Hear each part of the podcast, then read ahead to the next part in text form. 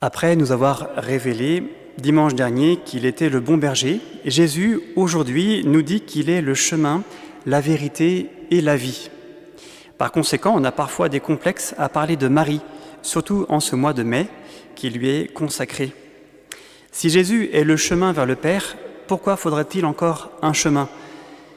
Ce serait un chemin vers Jésus? Non, Jésus est l'unique médiateur. Saint Louis-Marie Grignon de Montfort le dit, le Christ est notre unique maître qui doit nous enseigner, notre unique Seigneur de qui nous devons dépendre, notre unique chef auquel nous devons être unis, notre unique modèle auquel nous devons nous conformer, notre unique médecin qui doit nous guérir. Si Jésus est le chemin, Marie est comme la carte qui nous aide à mieux emprunter ce chemin.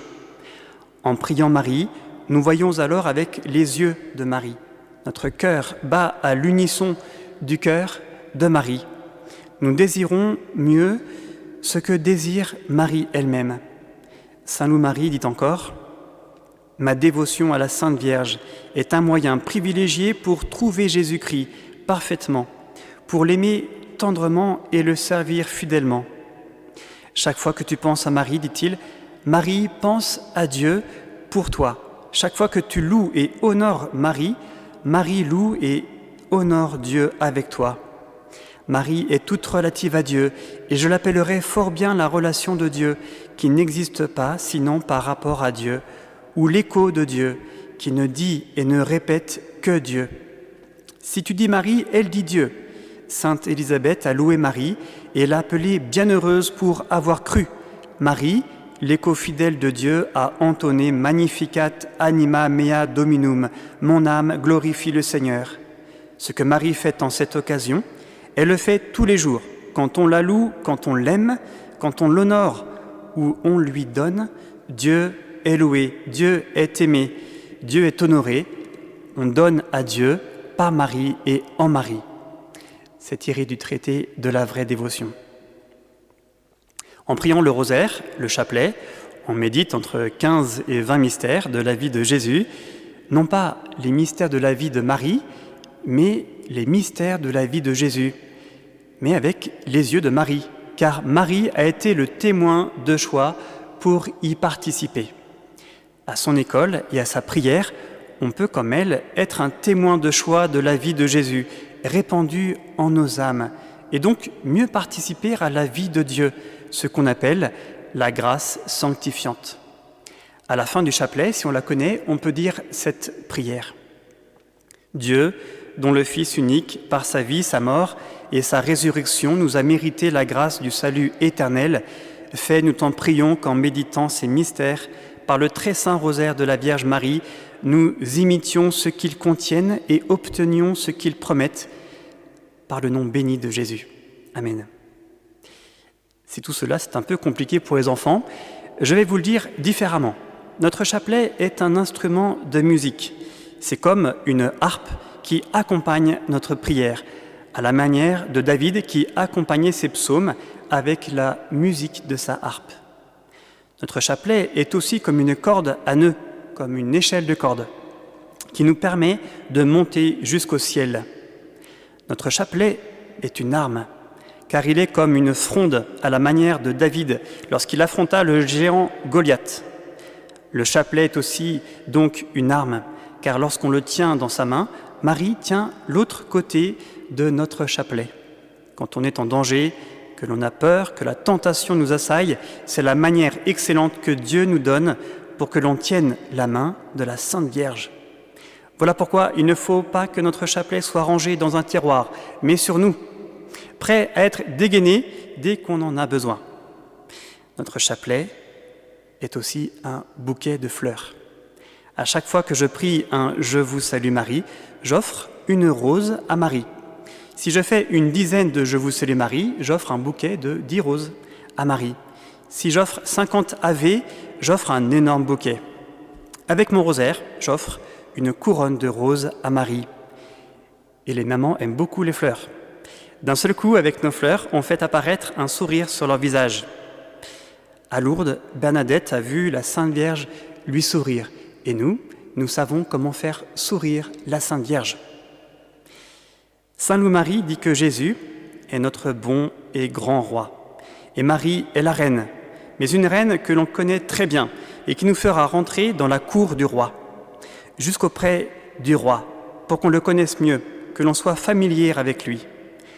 Voilà pourquoi il est bon de connaître par cœur les mystères du rosaire et les fruits qui y correspondent.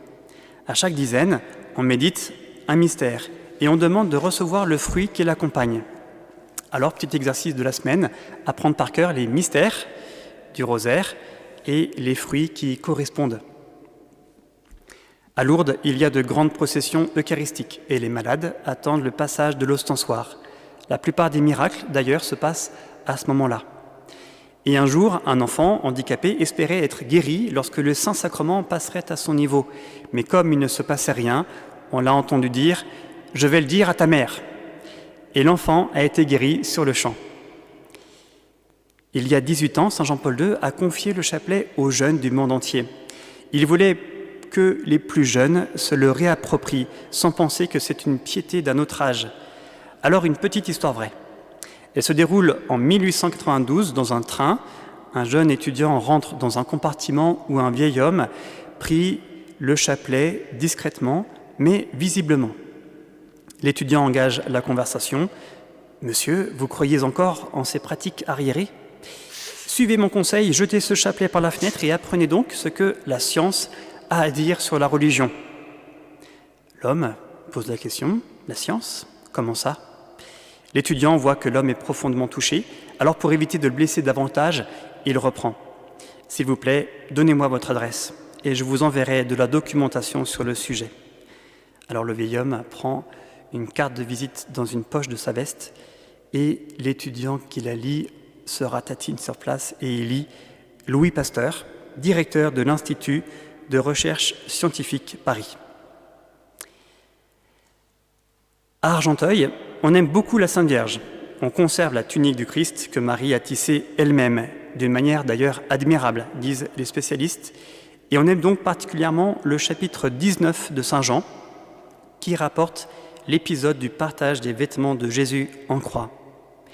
Et le verset d'après, on parle de chacun de nous. Jésus, voyant sa mère et près d'elle le disciple qu'il aimait, dit à sa mère, Femme, voici ton fils. Jean parle de lui, mais il ne se nomme pas, il parle du disciple que Jésus aime. On a toujours pensé que c'était une manière pour l'évangéliste de parler de tout disciple, car Jésus nous aime chacun de manière unique, comme disciple bien-aimé.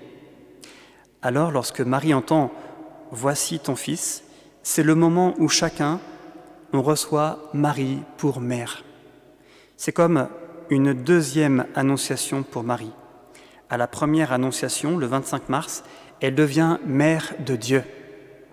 Le vendredi saint, elle devient ma maman du ciel. Marie est l'accomplissement de la prophétie du roi David quand il chante le psaume 87. On appelle Sion ma mère, car en elle tout homme est né en toi toutes nos sources. En effet, au pied de la croix, Marie a recueilli en son cœur immaculé les fleuves d'eau vive qu'avait annoncé le prophète Isaïe, des fleuves qui jailliraient du cœur d'un personnage mystérieux. Ce cœur transpercé, c'est celui de Jésus, d'où jaillissent le sang et l'eau, figure des sacrements qui font naître et nourrissent les chrétiens. On est parfois choqué que Jésus appelle Marie femme. En réalité, c'est un titre de haute noblesse. Adam avait appelé son épouse femme. Jésus, le nouvel Adam, comme l'appelle Saint Paul, allait restaurer l'humanité en commençant par Marie, prémisse et figure de l'Église qu'il s'est choisie pour épouse. Alors on pense à l'autre moment où Jésus parle de Marie en l'appelant femme aux noces de Cana à l'autre bout de l'Évangile. À la prière de la mère, l'eau contenue dans les six jarres de 100 litres chacune va être transformée en vin. Mais alors, la question se pose, avec quoi va-t-on faire les ablutions? Avec quoi désormais va-t-on pouvoir se purifier? Alors il faut attendre la fin de l'Évangile pour que le vin se change en sang. Saint Jean dira dans sa première lettre, Le sang de Jésus, son Fils, nous purifie de tout péché. À Cana, on mentionne de nombreux personnages, mais on ne mentionne pas les jeunes mariés. Les principaux intéressés semblent absents, ou plutôt leur absence prépare sans doute le terrain pour que l'on découvre au fil de l'Évangile qui est l'époux et qui est l'épouse. Jésus est l'époux annoncé par le Cantique des Cantiques et par tous les prophètes. L'épouse, c'est Marie qui figure l'Église, la nouvelle humanité sauvée. C'est tout le mystère de Pâques que nous méditons pendant ces 50 jours. À la fin du livre de la Genèse, on lit un passage très mystérieux tant que le Messie n'est pas arrivé. On y lit une prophétie qui parle de la passion et de la résurrection de Jésus sous la figure du lion de la tribu de Judas. Judas est un jeune lion, il s'est accroupi, il s'est couché comme un lion, comme une lionne.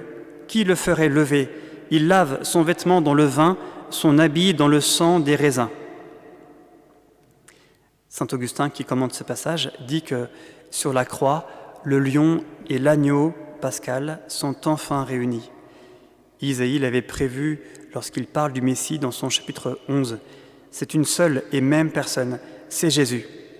Le serviteur souffrant offre de son cœur le vin joyeux de la, de la rédemption. Et qui va recueillir ce fruit de la croix? C'est Marie. Qui le recevra c'est le disciple, tout disciple qui se laisse aimer. Marie le recueille pour que tout disciple bien-aimé le reçoive. Accueillons donc Marie chez nous comme Jean, car elle est le don de Jésus en croix, le réceptacle des grâces du Christ pour l'Église. Elle n'est pas un intermédiaire de plus, elle est le vase pur choisi par Dieu pour le recevoir et le donner aux hommes de bonne volonté. Au nom du Père et du Fils et du Saint-Esprit. Amen.